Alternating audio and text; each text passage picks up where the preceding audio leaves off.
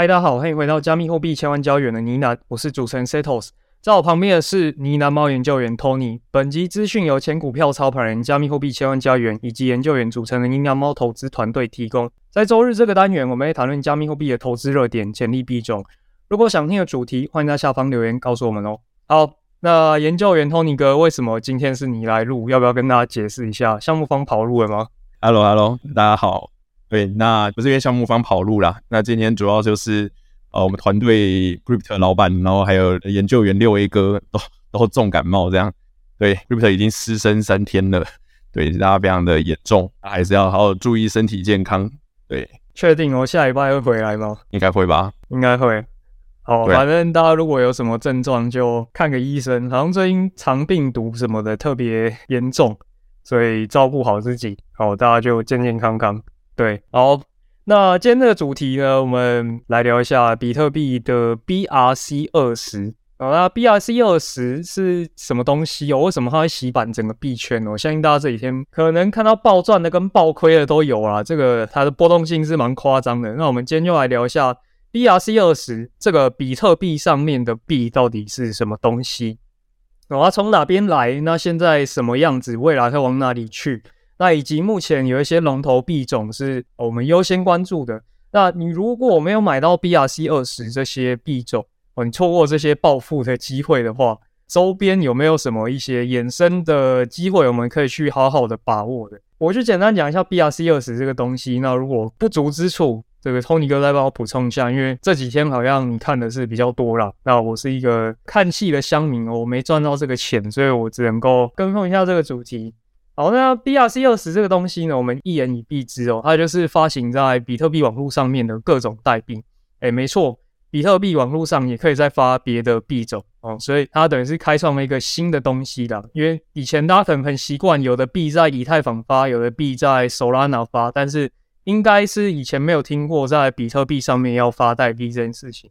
哦，那为什么会这样子？因为比特币大家应该都知道，它当初其实发明的目的是想要让大家做支付网络。他希望大家以后去麦当劳或是星巴克的时候，可以直接用比特币来付款，取代掉法币这个中本聪认为不健康的东西。哦，所以他当初设计的时候，其实不像以太坊这些我们说的公链哦，公链它的上面的生态就很蓬勃嘛，有 DeFi 有 NFT，它可以做很多事情。那因为它基底设计上本身就没有写入这些功能啊，所以它一直都被当做所谓的数位黄金或者是支付工具这件事情。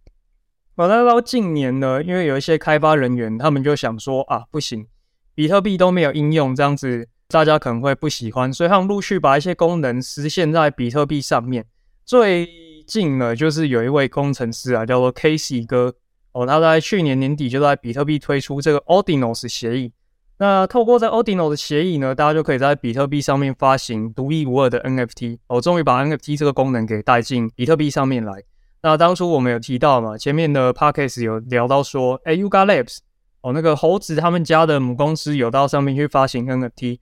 可惜就是最终并没有掀起比特币的一个很大的应用啦，就是项目方成为最大赢家，他们很赚了一千六百万美元，但就我所知，后面这一批 NFT 的成交量其实是普普通通的。那一直到这件事情发生过后，到今年三月嘛，哎，推特上有另外一位人员叫做 Domo Data 的技术人员。他就运用了这个 Ordinals，本来上面只能够发 NFT 嘛，他把这个技术借过来，哦，他又开创出一个 BRC 二十这个技术标准。那有了这件事情之后呢，从此之后，任何人都可以把他的代码复制贴上，哦，改个名字就自己在比特币上面发代币，哦，所以才开启这波 BRC 二十的热潮。最近最常看到这个 ORDI O R D I，其实就是它这个 Domo Data，它在上面发行的第一个 BRC 二十代币啊，后面也会再跟大家做介绍。所以听完这一段呢，我们想问一下听众跟 Tony 哥，你到底有没有赚到这个钱？我没有啊，嗯，我没有。嗯，其实他这样子，就是我我们前 EP 一二四，就那个五月三号那集。Podcast 那其实我们就有跟大家介绍 BRC 二十，对，记得很清楚。那时候 BRC 二十就刚刚那个波斯讲那个 OD 大概也才两到三 U 吧。现在多少啊？我现在十六 U 吧，十六 U 左右，五到八倍了。那个时候其实两到三 U 其实已经暴涨很多倍了，因为它原本是零点零一 U 发售的，对，只是因为最近就是那个五月七号吧，那个时候 Gate.io 就有一些中心化交易所就宣布说要上 BOD，所以就直接让这个 OD 这种刚刚讲到 BRC 二十的币又在爆棚这样，对，然后我很清楚就是刚好错过这一波，对，那其实为什么会错过这个？其实主要是因为就是那个它其实它要在链上操作的话。就是一样，它是需要一个钱包，对。那就像我们可能用以太坊操作的时候，我们会用那个小狐狸钱包嘛。那其实，在那个比特币这个要操作 BRC 二十，我刚刚讲到 odin NFT，可能我们就会用另外一个钱包叫 Unisat。对，那 Unisat 这个钱包主要的话，它当时在交易 BRC 二十的时候，它其实是需要基点的，就是你要先去铸造一些没什么用的一个 NFT，你要先铸造一些没什么用的铭文，然后就是满二十点，才有办法去做交易。对，然后那时候我就觉得哇，那这样我不是要先付掉一大堆 gas fee 嘛，好浪费哦。那算了算了，所以我就放弃了，就就直接错过这一波膨胀这样。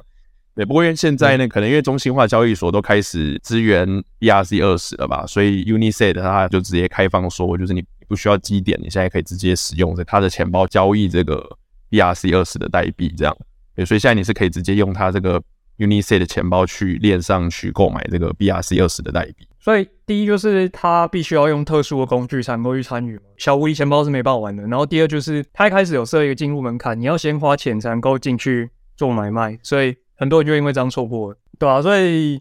只能说有时候太懒惰，就是会错过这种热潮。那当然，其实我自己一开始也是觉得这到底是什么东西，所以就一直放在那儿，就一直没有去碰。哦，那当然，BRC20 到底现在。有没有真的实际的用力呢？哦，我们坦白跟大家讲，目前并没有。它上面呢没有办法做很多复杂的操作，因为这些 code 都还很早期，就是早期到什么程度，有点像一开始的 NFT 市场。哦，NFT 市场其实在二零一七年的时候，市场就有 FOMO 过一次啊。那时候 NFT 刚诞生嘛，然后大家就冲上去玩一个叫迷恋猫的游戏，就就在链上撸猫。那那个时候其实 NFT 没有像现在这种复杂的玩法啊，什么。有 VC 来做一些什么担保啦，等等等，然后有锁仓的玩法，所以它现在这个代币呢，它也没有说什么代币的分配，也没有什么所谓的锁仓，也没有烧币的功能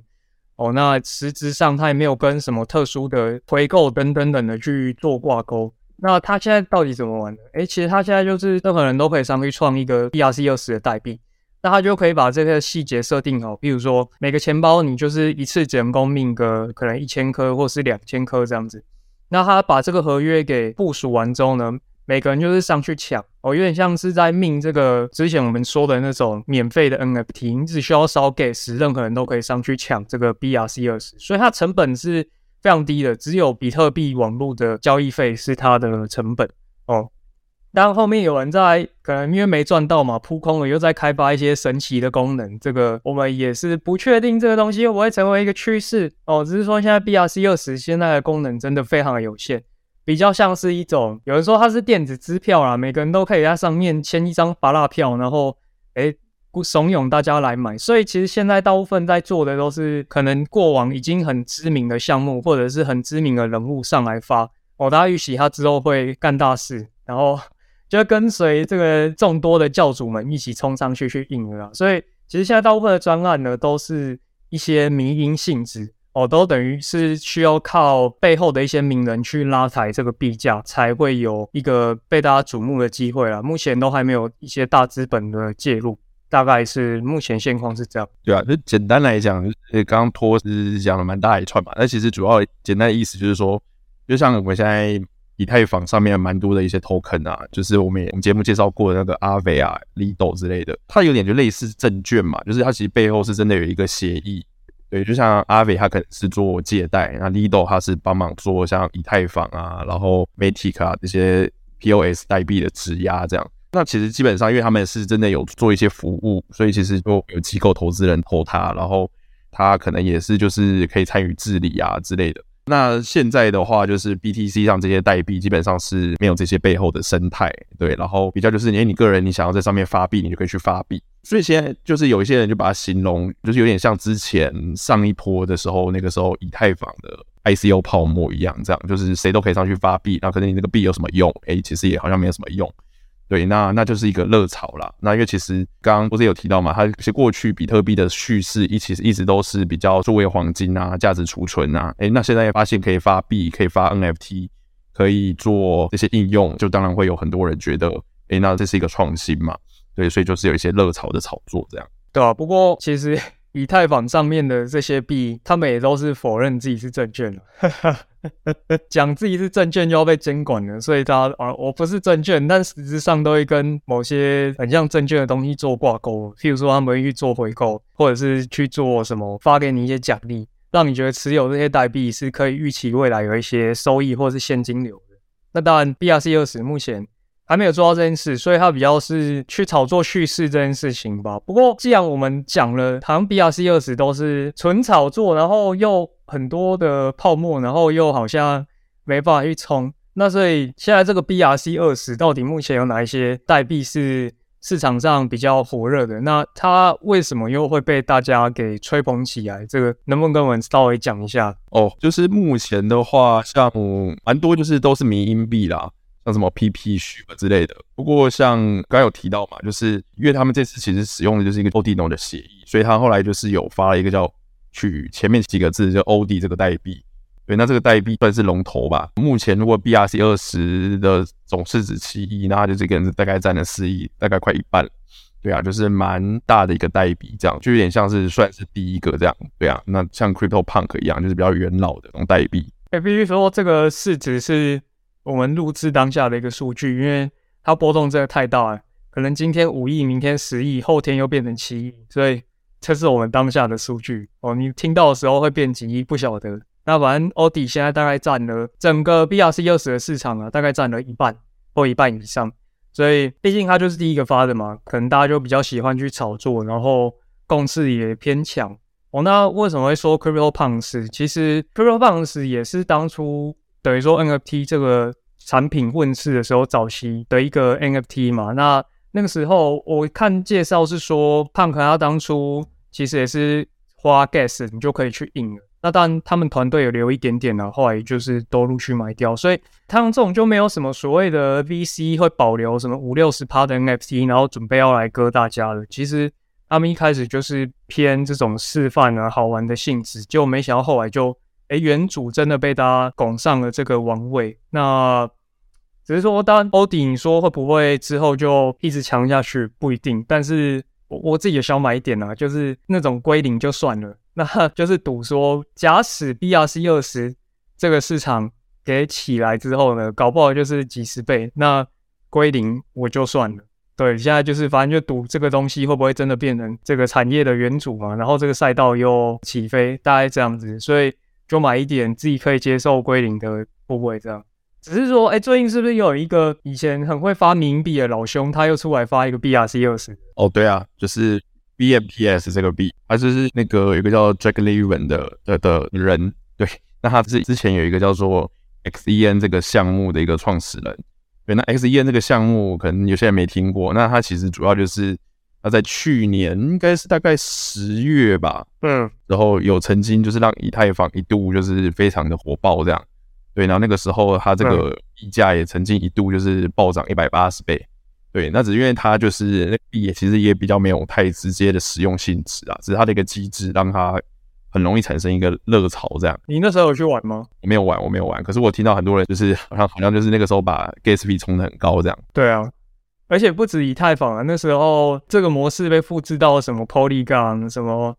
BSC 啊，每个链都发一次。XEN，然后大家就在那边抢，就不知道在干啥。我只是想撸个空头，然后那个 gas 费就高到一个爆掉，就很痛苦。对，所以这个老兄他又来了，对，他这一次又把这个比特币网络给弄到翻了。对，前几天大家又在抢这个东西，又抢到 gas 费整个爆掉。所以他现在到底发完之后，市场的反应怎么样？现在就是好像在零点。二 U 左右吧，对啊，然后它其实我觉得蛮有趣的，就是因为它当初好像是大家要一起 mint，所以其实它蛮多有些打的这些人，他们就会说这个币是蛮公平的币，就是因为大家都是同样的成本，这样就是大家一起 mint，不会像那个刚刚讲的，可能有一些人就是一开始就拿到很低的成本，那就是大家都要同一个价格这样。第二个是说，它其实这个币现在已经有上一些交易所了，像什么 Gate.io 啊，然后或者是 BGA 啊。对，然后它的话目前也是那个 Hold 人数最多的币。光链上的话，Hold 就已经有九千多人了，对啊，那还比那个 OD 来的高，这样，所以其实它算是一个蛮有人气的一个币，这样。对，然后其实它也陆续有上一些交易所嘛，对于可能现在链上大家最关注的就是 OD 跟 B M P X 我们刚刚提到这个币，他今天是不是又讲了？他又发了一个推特，然后让大家又 FOMO，他是在讲什么事情？我还没有看到。哦，他就今天一早啊，我们录制的这之间是礼拜四啊，啊，礼拜四啊一早。发了一个那个文，就是说现在是九千七百个 holder 嘛，然后过一万人了，然后他还会有一个特别的公告，就是关于这个代币如何使用的一个特别公告这样，然后大家就忽然 FOMO 起来，因为就想说哦，这个这个可能要成为一个有用途的一个代，对，所以就早上就忽然暴拉一根这样子，嗯，就有走一个波段，他有一个喊盘呐，对，他本人自己出来喊盘这样，对啊，他早上自己喊盘，这是 CX。嗯，好吧，那如果现在想要去参与这个 BRC 二十的话，就是我们应该要怎么样去做参与？因为听起来你前面提到说它可能进入门槛很高这样子吧？诶、其实有几种参与方式啦。第一种就是因为现在那个 UniSet 原本它进入门槛很高，是因为它那个要先累积到二十点，就是要累积到一定点数，然后你才有办法去买东西嘛。那现在它基本上把这个限制取消了，所以。如果你想要在链上购买这些 BRC 二十的 token 之类的，那你其实是可以直接，就像你把钱打进小狐狸一样，你可以把钱打进那个 UniSet 的这个钱包，然后直接在它的那个网站上面去购买这些 BRC 二十的 token。对，那只是你要记得是比特币这个链，不是打什么以太币这个链，这样，这是其中之一啦。然后第二个的话，就是现在有些交易所有上嘛。就是像什么刚刚提到蛮多次的什么 Gate.io、Bitget 啊、冰叉，其实都有陆续在上。之后会不会有那种大交易所，像 OKX 或币安，他们有没有要上这个 BRC 二十？那如果有，应该又会有一波暴涨吧？对啊，嗯，对啊。然后参与这个东西也是追消息要追的蛮快的，所以对我来说，可能我自己就不会真的去冲第一波这样，因为呃，对我来讲，可能那个时间啊、精力都是消耗是蛮大的。我、当然这个是个人选择。那不过我会补充一个资讯，就是说，因为最近整个币圈的新闻啊，都在报道 BRC 二十的暴富神话嘛。有人可能一开始印了 OD，什么赚了几万倍。哦，那不过实际上现在 BRC 二十的生态就真的是非常早期啦，就有点像一七年的时候的 NFT。哦，那进入了学习门槛很高，你要学怎么拉 gas，怎么去抢，然后你要预判对手的行动，等等等等等。哦，那其实前面我们提到这个 VMPX，它可能链上 holder 也差不多在一万人之哦，所以整个市场参与者可能就个位数万吧，其实并没有非常的多，等于说其实也不急着 Formal 啦，就是依个人能力去参与这样子，就大家还是要注意风险啦，对啊，因为其实哦，就像刚刚提到这些币都还没有一些用途。没有一些用力，嗯、所以可能就是短暂的一个新闻，然后可能就大家 FOMO，然后去把它炒作上去，然后，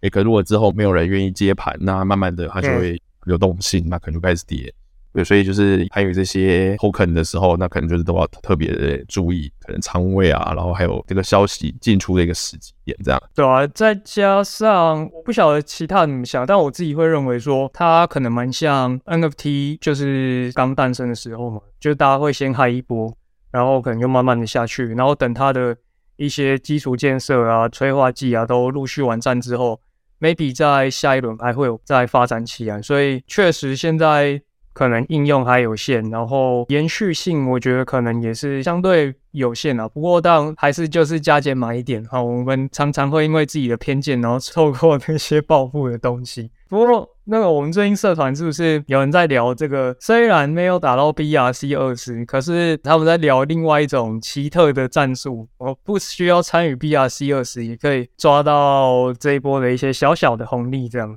哦，对啊，我们现在社团蛮多人在当矿工的爸爸，你也这样讲嘛？矿工老板是应该算，嗯，就是去租那个做一些什么云算力的这种的一些买买入嘛，就是可能去买一些矿场托管的这个算力，然后去间接的参与到这个市场。因为现在大家就要抢这个 BRC 二十的话，就等于说你要抢赢别人，你就要付很多 gas 啊，所以等于现在其实矿工是最。赚钱的那个部分，甚至呢有阴谋论，我看到的阴谋论啊，就讲一下有人觉得他如果是矿工，他应该要去自己搞个 BRC 二十，然后让大家去 FOMO，因为对他来讲，花一点小钱就可以让比特币的手续费持续在暴涨。就大家听听啊，那反正这几天确实矿工的收入是相当高的，这个手续费已经高到大约是二零一七年那时候牛市的一个水准，还没有到二零二一年那时候那么 FOMO 啊，但是手续费已经到二零一七年那时候的水准，所以这几天矿工确实是赚蛮多的。那也只是说，当然我们自己社群也是有在讨论说，买这种东西到底它的风险在哪里哦，所以当然这是一种参与方式啊，但是。归根究底，很多黑天鹅是没有办法预防的，最终还是要考虑到自己仓位铺险在那里大概有多少，大概是这样。对啊，就是矿工的话，基本上要么就是你自己实际买矿机来组嘛，然后来挖矿；要么就是可能有些云端，现在有一些服务，它可能会估算力给你啊，然后你就可以当矿工的爸爸，然后嗯，就定时有这些产出。嗯、可是就是如果是这种云端线上挖矿的话，第一个是说要注意的是说，像现在因为 BRC 二十或者是。呃，比特币的 Ordinal NFT 它火热的，所以手续费很高。可是这个可能不见得是一个常态。对，那如果之后它的那个比特币又回到之前的一个呃比较平稳的一个状态或熊市的一个状态的时候，那它可能它的一个收入就要去评估看看。那现在你付的这个算力费用是不是划算？这样，那这个叫计算。然后如果用这种云端线上的挖矿，其实也要注意的就是。也是会有平台风险啦，因为你也不知道说跟他签署的这个合约，那他实际跟那个矿场签署的合约是不是一致的？对，那其实都还是要注意说这种平台它实际上面它的一个营运状况，对啊，会不会其实是有一点后金补前金之类的状况，可能都不确定。所以就是在参与这些云端线上挖矿的时候，都要注意这种风险，这样，因为我们也很难辨别说到底它实际的一个运作状况，所以可能就是在。投入的时候就是要用仓位去做控管，这样，不要不要投入到太 FOMO，然后投入到太庞大的资金，这样。对啊，我都很担心我变成后金，而且这几天刚好有一个新闻是最明显的嘛，就是那个 NFT 有一个平台叫 Paraspace，对，因为它其实比 Blur 还要早嘛，就做了很多 NFT 的借贷功能，所以很多人可能会在上面开杠杆，然后去做一些可能套利啊这样子的行为，那只是。大家可能已经把所谓的仓位啊、什么杠杆比率啊，然后币价跌到多少会发生什么事情啊，等等等的风险都考量进去，但是最后没有考量到团队会内斗卷款，像这种东西就是黑天鹅，就完全没有办法预料到，所以只能说当初在可能放钱进去的时候，就先想想看最极端的情况爆掉的话会怎么样吧。好，那矿工哦，这是一种，然后上去 BRC 二十参与是。一种方式，那这两种方式其实都对一般用户来讲是门槛，其实相对算高的嘛。那如果是一般的，没有这么多时间，也没有这么多，不要说技术啊，就是这么多时间去参与这种链上活动的话，还有什么样的外溢效应是我们可以 follow 的吗？像币安最近也有说要支援比特币的 Odinol NFT 生态嘛，所以慢慢我觉得比特币的 Odinol NFT 可能也会变成是一个。主流吗？或者就是慢慢它就是会越来越普及吧。所以他是说 NFT 嘛，币、呃、应该还没有上，，B 还没有，BRC 又是还没有。对，嗯。然后 OKS 也是支援 NFT 的，然后只是它好像也还没有说 EB 什么时候上。如果是像这种状况的话，那其实就是之前以太坊 ICO 那个时候，其实也有一个蛮蛮热门的 NFT 叫迷恋猫嘛，对吧？那个迷恋猫后来就是大家知道说，其实它其实是就就在这个历史的洪流之中消失了。对，可是有 Yuga Lab 啊，这种无聊猿啊，这些新的蓝筹项目，其实也是就是慢慢的在熊市当中，然后就是诞生，然后就成为蓝筹嘛。对，那可能虽然说现在蛮火热的，那可能有很多的一些游资在那边乱拉这种 BRC 二十的代币，或者是比特币上面的一些 NFT，可是之后等到这些游资慢慢的可能淡去了以后，或许会有一些，我觉得比较是根深于。比特币的一些 NFT 社群说不定会出现，我觉得大家可能可以长期的去关注看看这个这个变化。这样，另一个就是说，像有一些比特币的相关的生态代币啦，像 STX 或 RIF，呃，这两个代币其实是做跟比特币的 Layer Two 或者是比特币的侧链有关，就是因为现在刚刚有提到嘛，就是 BRC20 让这个比特币它整个链其实是蛮堵塞的。那其实这两个。他们其实是做一些算是比特币的流量的疏通，这样帮比特币开一条高速公路，这样。那这两个代币可能也可以去看看市场会不会就是到后来后面去炒作这样子。对啊，不过最近我感觉韭菜也越来越精了，常常一个炒作起来，然后到了高点之后又开始在比谁跑得快。所以最近大盘盘势不好，是站在 B 是有点难玩的。就反正真的要参与的话，就记得诶小心为上。所以我们今天其实就是讲一下 BRC20 的一个生态的一个状况嘛。那其实它现在还是在非常早期的阶段哦。我们认为说它可能蛮像二零一七年那时候 NFT 刚问世的时候，你可以参与的方式，可能如果你是一个资讯很快很前面的人哦，你当然是可以试着去链上去参与这样的活动。哦，那或者是可以去关注一下它周边生态，像我们刚刚提到的这些做比特币侧链的，哦，都是你可以关注的一个方向。那只是说，既然它还这么早期嘛，如果不想冒这么大的风险的话，当然也可以等，可能后续的生态再更加的完善，或有大资金的介入，哦，到时候也是另外一种参与的阶段。所以大约就是这样子。那如果你比较想要 follow 一下这一些，像是我们可能就会关注的是它周边生态的一些币种嘛，有没有什么样的机会？哦，那就欢迎到我们的 PPA 哦订阅。那我们也会随时的去 follow 一下目前一些市场的最新的近况。关于这个主题，或者是最近有没有什么有趣的一些机会，还是要跟我们分享一下吗？Tony 哥，最近哦，其实主要就是这些吧。然后。对啊，我有在看，就是有没有办法 mint 一些 BRC 二十，有没有机会赚点钱？对啊，嗯，OK，然后就也分享一下吧。上次在 Podcast 有跟大家提到一些税的项目嘛，那后来那时候讲第一个叫什么 Setters，OK，现在实测出来了，反正那个是白单拿到丢八十 U 进去嘛，那实际卖掉大概是四五倍，所以也是小赚三百美啊，算是还蛮香的。哦，那像所以，因为目前蛮多生态陆续都在做，可能 IEO、IDO，那你有看到这样的机会的话，其实所需金额都不大，需要的是你的运气，所以都可以去投投看。基本上要小赚个几倍，应该是问题不大了。哦，所以有看到就大家在群里守望相助一下，对，大概是这样子。好，那今天就跟大家介绍到这边了。那如果你有什么题目，哎，你想要听我们稍微聊一下的话，哎，可以在下面留言跟我们讲一下。好，那就感谢大家，今天就聊到这边。感谢 Tony 哥，我们下次见，拜拜，拜拜。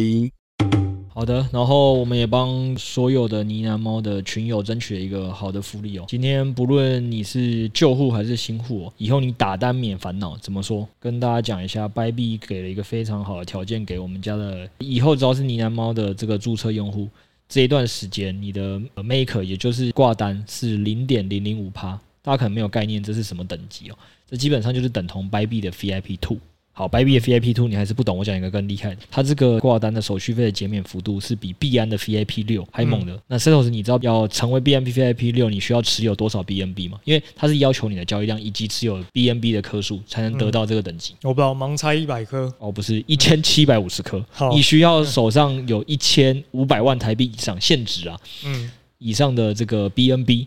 以及达到交易量，挂单的手续费才可以变到这么低。嗯、那这个挂单手续费低，群友可能现在只知道哦，很行，我赚了一个一千五百万以上台币的有钱人才有的资格。那这个资格到底怎么用呢？很简单，基本上呢，你拿去开网格，大部分的这个中间的刷洗都是用 Maker。嗯，所以这件事情会大大的提升你网格的绩效。那这个六 A 是有算过一个比例。举例来说，因为六 A 现在就是 b y b 的 VIP One，那他用 b y b 的 VIP One 去开网格的话，那以五天。开伯乐，他说过去五天的数据，他网格利润是十五趴，但如果是拿币安去跑，大概是十三点四趴，所以五天就差了将近快两趴的利润。而且这件事情还有一个点是，他现在只是拿 b 币的 VIP One 去看，实际上我们帮大家争取的是 b 币的 VIP Two。所以实际上你的这个绩效的差异会更大。但我们要先讲啊，这一定都是刚好这个币种跟最近的盘势是这样。但群友有这个工具之后，自己用到什么币种或或什么盘势是很难说。举例来讲，如果是今天节目讲的水公链、水公链或水上面生态的话，